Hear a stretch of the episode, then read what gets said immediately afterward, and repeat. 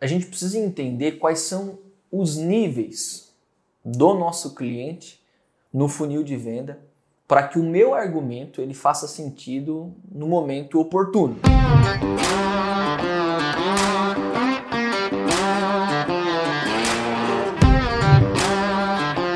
Vou dar um exemplo para você. Isso que é uma placa de faturamento de uma das nossas empresas aqui de lançamento, que a gente faturou sete dígitos em sete dias, né? Do, do fórmula de lançamento do Érico Rocha. O que acontece em quem faz para quem faz um lançamento digital? Tá vendendo um infoproduto, hoje é muito mais popular, a gente participa lá, inclusive lá com, com o Érico há muito mais tempo, consome conteúdo dele acho que desde 2013, 2014 por aí, mas hoje já está muito difundido esse modelo de venda, né, por meio de lançamentos, tem outros caras, não sei se posso ser tão bons quanto o Érico, mas principalmente pessoas boas que você pode seguir.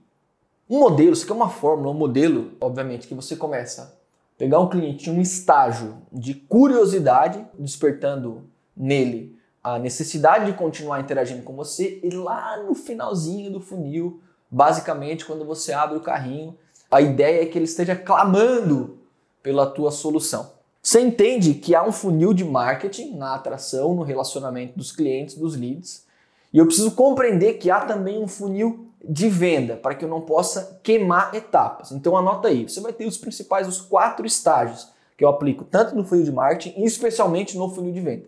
Você vai ter um cliente óbvio, que vai procurar a solução na tua agência de marketing ou até mesmo as consultorias ou no serviço que você presta. Num nível de consciência, talvez ele já ouviu em algum momento que ele precisaria da ajuda de uma agência que faz gestão de tráfego, ou até mesmo, não necessariamente de uma agência, que ele precisaria trazer clientes por meio da internet. Ele, ele no nível de consciência, ele já ouviu falar sobre isso. Esse cara, ele está no, no topo do nosso funil de negociação. Logo abaixo dele, você vai ter essa mesma pessoa em um outro momento, em um momento de consideração. Ela já assimilou de fato, essa consciência que tinha por marketing digital ou pela solução que ela está procurando. Ela buscou já um pouco mais de informação, quem sabe interagiu com algum tipo de conteúdo, com um anúncio, ela leu alguma notícia. E ela já considera, olha só, ela já considera receber, talvez até mesmo, a ajuda de um especialista ou ainda investir em marketing digital para gerar venda, ok? Nesse segundo estágio, esse segundo estágio, de cima para baixo, consciência, consideração, o cliente começa a amadurecer e considerar a possibilidade de falar com o consultor. No terceiro estágio, que eu costumo dizer é o, o estágio efetivo de quem está atendendo, ele está procurando comprar. Eu costumo dizer que é o estágio de compra, o estágio de venda. Então, nível de consciência, nível de consideração e nível de compra ou nível de venda. Você precisa preparar o teu cliente para que o atendimento seja feito nesse estágio quando a gente está falando de negociação, de relacionamento. O atendimento do teu consultor, o teu próprio atendimento como empresário, tem que ser feito nesse estágio. E o último estágio, eu costumo dizer que é o estágio de fidelização. Ele já comprou de você, agora sim ele é alguém que você tem que tratar de forma especial, inclusive ele pode pôr muito mais dinheiro no seu bolso se você tem uma solução que seja efetiva, que faça sentido para ele, vai ser um cliente que está muito mais barato. Então, a nível de fidelização, você pode fazer upsell, cross-sell e outras coisas.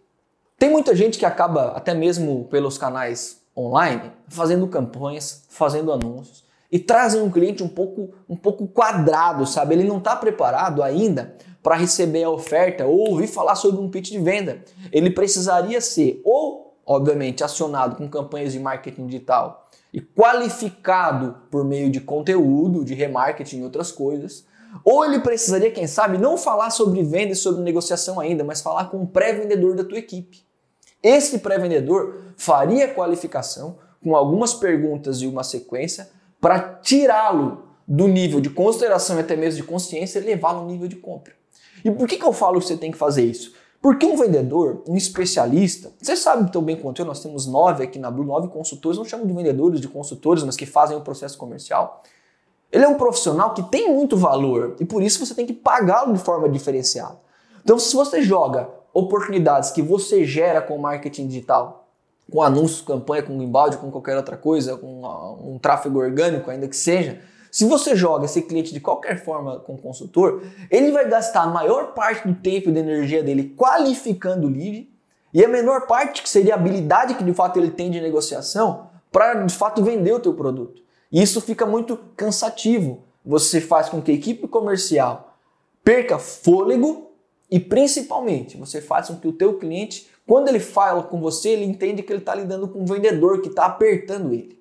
Quando você compreende esses níveis, né? Esses níveis, consciência, consideração, venda e fidelização, você consegue ter um discurso de venda alinhado ao momento que o cliente chega no teu CRM, ou ainda que você não tenha CRM, faça contato com você. Isso é fundamental se você quer crescer.